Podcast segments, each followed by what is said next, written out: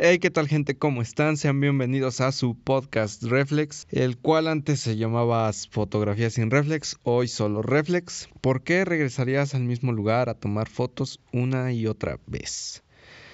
Esto puede ser por varias razones. Una de ellas es porque el lugar te ha permitido hacer buenas fotos, lograr buenas composiciones, quizás el lugar está muy bonito o cualquier otra cosa pero no regresas a ese lugar cada semana.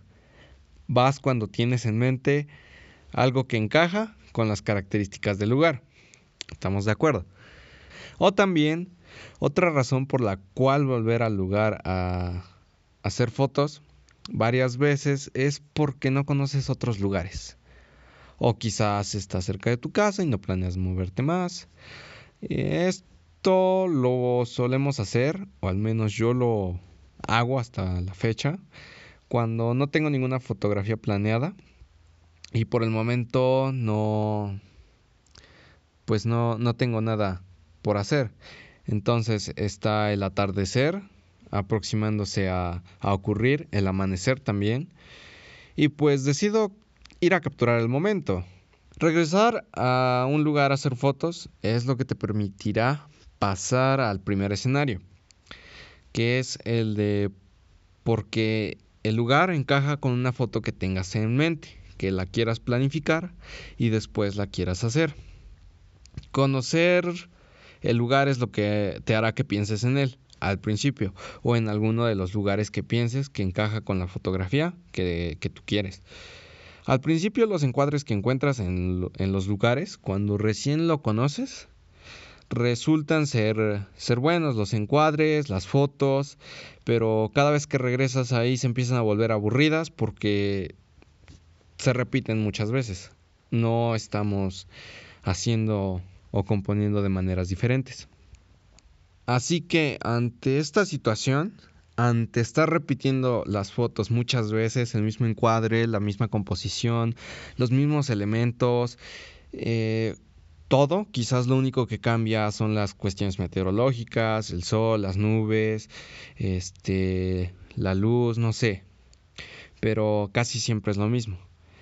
Entonces en esto nos motivamos a buscar nuevos encuadres, así desarrollamos nuestra vista de fotógrafos y conseguimos ver detalles que puedan enriquecer a nuestras fotos y que hagan de referencia para fotos futuras o para otras personas, otros fotógrafos, igual en el futuro.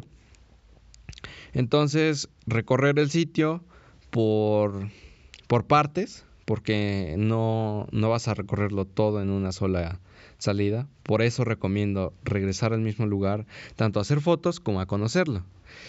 Entonces vamos a, a pasar o vamos a, a, llegar a lugares que no hemos recorrido en el mismo sitio. Entonces tendremos en cuenta cosas como la luz, cómo llega la luz, cómo es la luz ahí y cómo puede cambiar en ese lugar. Después, esto te aportará mucho más a planear fotos en el futuro. Entonces, esto será parte de nuestro repertorio o nuestra lista de lugares a la cual podemos ir cuando estemos ante un amanecer o un super atardecer que, nos, que se nos presente. O también cuando queremos hacer alguna foto, la cual ya, ya visualizamos, ya la pensamos y la queremos planificar con mayor precisión para tener un resultado excelente. Y esto lo tenemos con mayor precisión por nuestro amplio conocimiento del lugar, por estar regresando varias veces ahí y estar conociendo el lugar, cómo es la luz, todo. Considera esto para tus próximas salidas, para tener en mente los lugares que, a los que quieras acudir o hacer nuevas cosas.